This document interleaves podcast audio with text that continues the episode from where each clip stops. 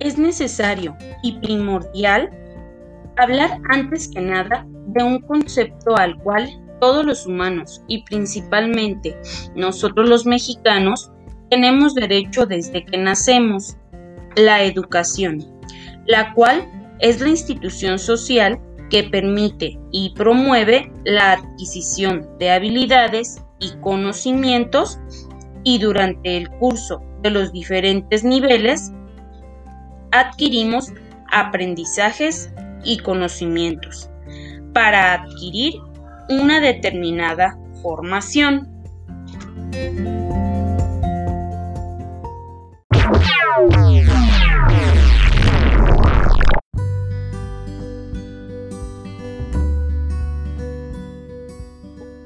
Existen diversas leyes que promueven una educación para todo tipo de personas.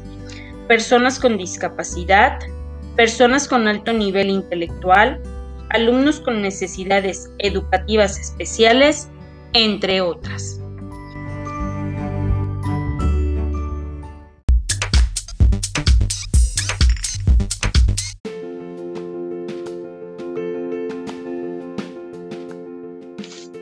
El artículo 2 hace mención que toda persona tiene derecho a recibir educación de calidad en condiciones de equidad.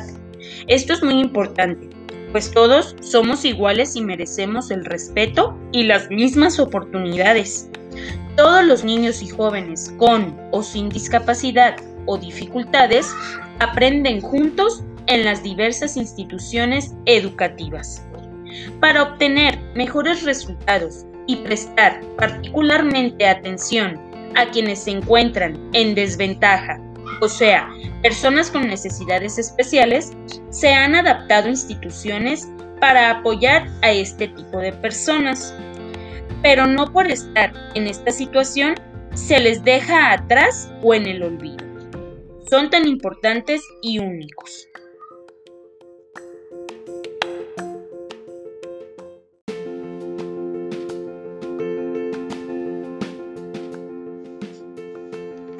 Todos los habitantes del país tienen las mismas oportunidades de acceso y permanencia.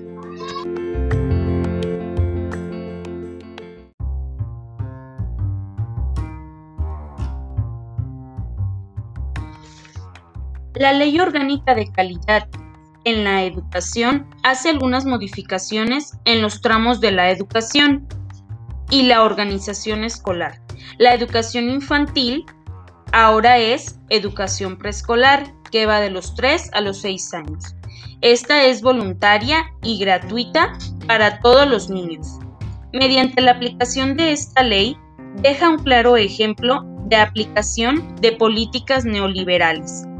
Estas han dejado una enorme fuerza de gestión y de burocracia educativa, que con el argumento de mantener la calidad en la educación se ha convertido en el factor real de poder en el interior de los centros escolares.